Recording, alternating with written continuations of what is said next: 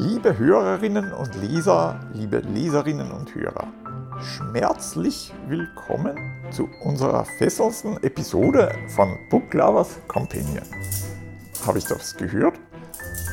Heute geht es um, heute geht es um Erotik, Fetisch, gewürzt mit einer Prise SM. Edith hat sich ganz was Besonderes einfallen lassen für die heutige Episode, hat sich ausgesprochen gut vorbereitet. Also danke für diese ausgezeichnete Vorbereitung, Edith. Wie geht's?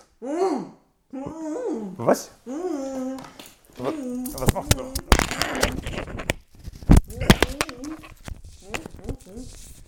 Hast du das übertrieben? Ah, warum übertreibst du denn? Oh! Befreit. Ja, was machst du denn sowas? Naja, Vorbereitung. Ja, ich weiß, du wolltest, ich meine, ich finde das sehr, sehr löblich, Danke. dass du da wirklich alles gibst mit vollem Einsatz. Na, mit vollem Körpereinsatz und Handeinsatz und Handschelleneinsatz. Na bitte, klingt gut. Klingt gut. Die erste Folge, die du in Handschellen machst, bitte, ist ja perfekt, ne? So ist er. Ha, das ist ein Wahnsinn. Okay. Du hast ja nicht erwartet, dass ich jetzt aufsperre, oder? Na, dann muss ich selber Ich machen. meine, die Episode dauert ja maximal 15 bis 20 Minuten. Mit die, okay, mit den Retakes, die machen vielleicht drei bis vier Stunden. Also, Natürlich. Dann muss ich selber dran. Dann muss ich selber dran, dann muss ich selber dran. Oh Mann. ja, ich leg den Schlüssel da wieder her. Okay, dann nicht. Also, hast du zu dem Thema was gelesen, irgendwann in letzter Zeit oder? Zu Erotik, Fetisch und SM. Naja, Erotik insofern, als natürlich die Erotik auch in den Romanen oder in den romantischen Büchern auch immer wieder eine Rolle spielt. Auch in den Fanfiction-Geschichten, die ich sehr gerne lese. Aber jetzt Fetisch oder SM eigentlich nein. Muss ich gestehen, nein. Also bei der Erotik ist es ja auch immer, immer eine Frage, wie es beschrieben ist, wie der Autor damit umgeht. Schmuddelig oder durchaus ansprechend. Ja, das ist natürlich ein Thema, aber ich weiß jetzt nicht, vielleicht habe ich auch einen Klick gehabt. Äh, frag mich jetzt nicht, wie ich da eigentlich, ich meine, ich kann das jetzt, sogar wenn ich das sagen wollte, ich kann da jetzt gar nicht sagen, wie ich eigentlich in das Genre eingekippt bin irgendwann. Ich kann es jetzt wirklich nicht sagen, ich kann da halt auch gar nicht mehr sagen, was der erste Roman oder was das erste Buch war, was ich zu dem Thema gelesen habe. Keine Ahnung mehr, kann mich nicht mehr erinnern. Aber irgendwie habe ich meine Bücher wahrscheinlich immer gut ausgewählt, weil auf sowas, was du jetzt sagst, ja, sowas von der schmuddeligen Seite oder so, auf sowas, glaube ich, sowas bin ich nie gekommen. Ich glaube, das Schlimmste, was ich zum Thema SM, wobei sich wieder die Frage stellt, ja, soll man das Buch eigentlich in die SM-Erotik-Abteilung schreiben oder einfach in die Trash-Comic-Abteilung? Lass mich raten. Fifty Shades of Grey. Das ist ja, ich meine, mit dem Milliardär, das ist ja absolut das Lächer, äh, Lächerlichste, was es überhaupt gibt. Wahrscheinlich haben wir da heute schon mehr, mehr Tape und Handschellen-Einsatz als in dem ganzen depperten Birkel vorkommen. Okay, Milliarden kommen bei uns nicht so viel, das muss man leider sagen. Das ist ein gewisses Problem. Wir müssen nur Leute finden, die sich da irgendwie finanziell an unserer Podcast beteiligen. Ne? Definitiv. Definitiv, ja. Und wir verkaufen dann auch die Fotos äh, vom Ding. Ich meine, die Edith mit ihren Overknee-Stiefeln da, mit den, was sind das, 10 bis 11 Zentimeter wahrscheinlich absitzen. Ich meine, das kommt ziemlich. Vorbereitung. Man tut, was man kann. Und, tun sie eh weh. Wie Sau. Na, hoffentlich, ich meine, dazu erklären sie so eine Be Naja, das sind ja keine Wanderschuhe jetzt, ne? das ist ja. Nein, in der Tat nicht. Wandern würde ich damit nicht empfehlen. Ja. Und die Corsage kommt auch ziemlich gut, ne? Ich meine, die rote Farbe ist zwar ein bisschen aufdringlich jetzt, aber was schwarz besser gewesen? Vielleicht auch blau, damit Captain Tarot es ansprechend findet. Ah, naja, Captain Daro, glaube ich, ist Rot hol, holen wir sie nicht vom Ofen vor. gell? Ich glaube, mit, ähm, glaub, mit dem ganzen Thema holen wir Captain Daro nicht in den Ofen vor. Da müssen wir, eine- müssen wir eine Sendung über Whisky und Rum machen oder so. Oder über ein, Fußball und über einbeinige Kapitäne, dann ganz vielleicht aber sonst. Ja, wo war ich jetzt? Ja, genau, bei dem furchtbaren Fifty Shades wieder, ja. Eigentlich, es ist auch irgendwie, ja, Parodie auf sich selbst, aber das, von dem wollte ich eigentlich jetzt nicht reden, weil es gibt wirklich eigentlich gute Bierchen zu dem Thema, finde ich jetzt. Ne? Ja, eins, was ich gelesen habe, vor längerer Zeit schon, das hat mich fasziniert und da, ich weiß nicht mehr, wo ich die Information genau hergehabt habe. Irgendwo im, aus dem Internet oder ist es sogar bei der Buchbeschreibung damals selber noch gestanden. Ich glaube, das Buch gibt es halt nicht mehr. Es ist auch, ich meine, es ist, glaube ich, vergriffen. Man kriegt es nur mehr in Antiquariaten und so. Und es war angeblich, wie gesagt, habe ich gelesen, ich weiß nicht, ob das stimmt, bin dem auch nicht weiter nachgegangen, es war angeblich das, das erste Buch, wo es um äh, SM, sozusagen SM-Beziehung zwischen zwei Frauen gegangen ist. Das war von der Regina Hoffmann, mit Doppel-F geschrieben. Äh, Sarahs Lust hat das Kassen. War das eine österreichische Autorin oder deutsche Autorin? Nein, ich glaube, es war eine deutsche, aber das ist mit so viel, wie soll ich sagen, mit so viel Eleganz geschrieben, das Buch, und so viel, also für mich kommt da schon so viel Erotik um, wenn nur beschrieben wird, wie sich die Frau bewegt, wenn, wenn die mit ihrem Gladl da in das Café reingeht, was die andere trifft zum ersten Mal, und allein wie sie geht, wie sie die Haltung hat, wie sie den Kopf hat, wie sie da vorbei rauscht, wo man eigentlich schon den dominanten Charakter von der Arm kennt. Ne? Und das ist so toll gemacht und dann wie sie sich näher kommen und dann, ja, es war, die Berührung war rein zufällig und trotzdem ist die andere so angefahren drauf. Und ich meine, es gibt dann natürlich schon auch, ich will jetzt nicht spoilern, falls vielleicht wer das Buch nur auftreibt, also ich kann es wirklich sehr empfehlen. Es gibt dann auch wirklich ein paar nette Szenen auch noch drin, ein paar ausgesprochen nette Szenen, muss ich sagen. Aber das zum Beispiel, das ist für mich ein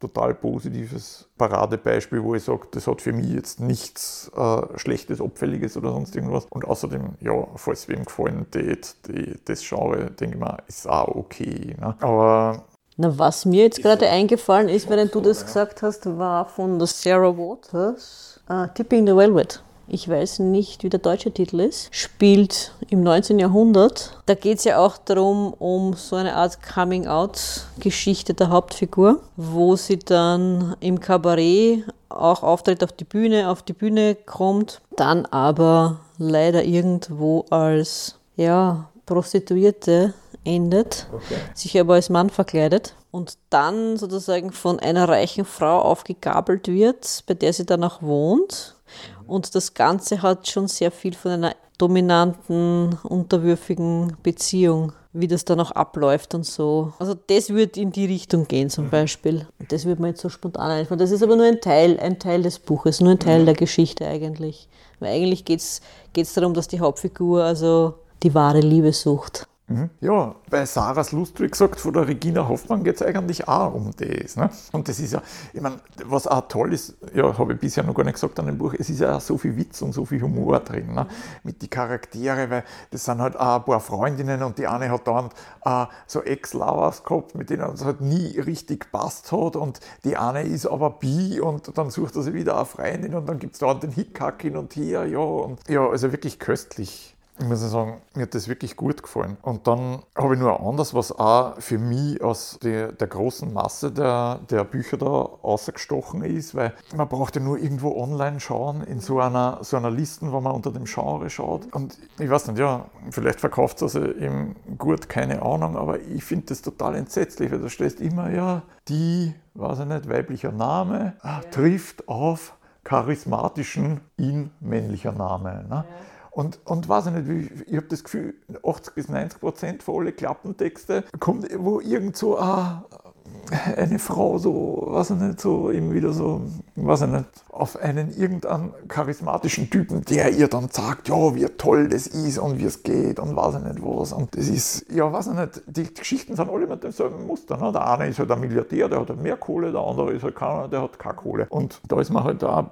bin ja auch wahrscheinlich was ein Zufall, weil das ist ja selbst Publisherin äh, gewesen, aber in letzter Zeit habe ich viel Bücher eigentlich in andere Genre, jetzt muss ich auch sagen, von selbst Publisher gelesen, weil die oft besser sind, wie die, die als, als äh, ja, oder vor allem gehypt werden ne, von irgendwelchen. Ne. Das war eine ziemlich nette Geschichte, muss ich sagen, und für mich, für mich, meiner Meinung nach, komplett anders. Es war von Christina Schwarz, Christina in dem Fall mit K geschrieben. Joe und Johanna hat das Kassen. Da ist nämlich wie soll ich sagen, das ist so eine Generationengeschichte. Das spielt in der Jetztzeit mit einer Ärztin, die schon 32 ist, ich glaube, sie ist 32, und halt auch eine Beziehung fürs Leben sucht. Und ihre Beziehungen sind bisher eigentlich immer gescheitert, haben nicht lang gehalten und es war nie der Richtige und das Übliche halt. Ne? Und die erbt aber dann von ihrer Großmutter erbt die ein Haus, eine Mühle, glaube ich, ist. Und da findet es dann die Tagebücher der Großmutter. Und die ganzen Geschichten eigentlich, warum das überhaupt in das Genre kehrt, SM und Erotik, das ist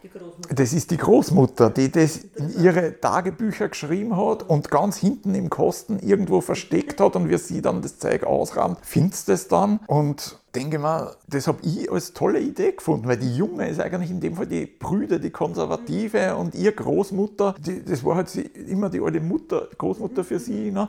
Und die hat halt in ihrer Jugend da Sachen gemacht ne? und die schaut halt dann ziemlich. Und von dem her habe ich das schon kolossal gefunden. Ne? Und ich will da jetzt gar nicht mehr darüber erzählen, dass ich die Geschichte nicht spoiler, wie das dann weitergeht. Und wie gesagt, das war für mich eigentlich großartig, ne? weil ich weiß ja selber, es ist sogar bei dem Anne Loriot-Film, ne? da gibt es ja einen Loriot-Film, wo er seinen Sohn erklärt, ich glaube, das ist Papa Ante Portas, wo er zu ihm sagt, ah, mein Sohn, du musst ja wissen, wir sind ja nicht schon alt auf die Welt gekommen.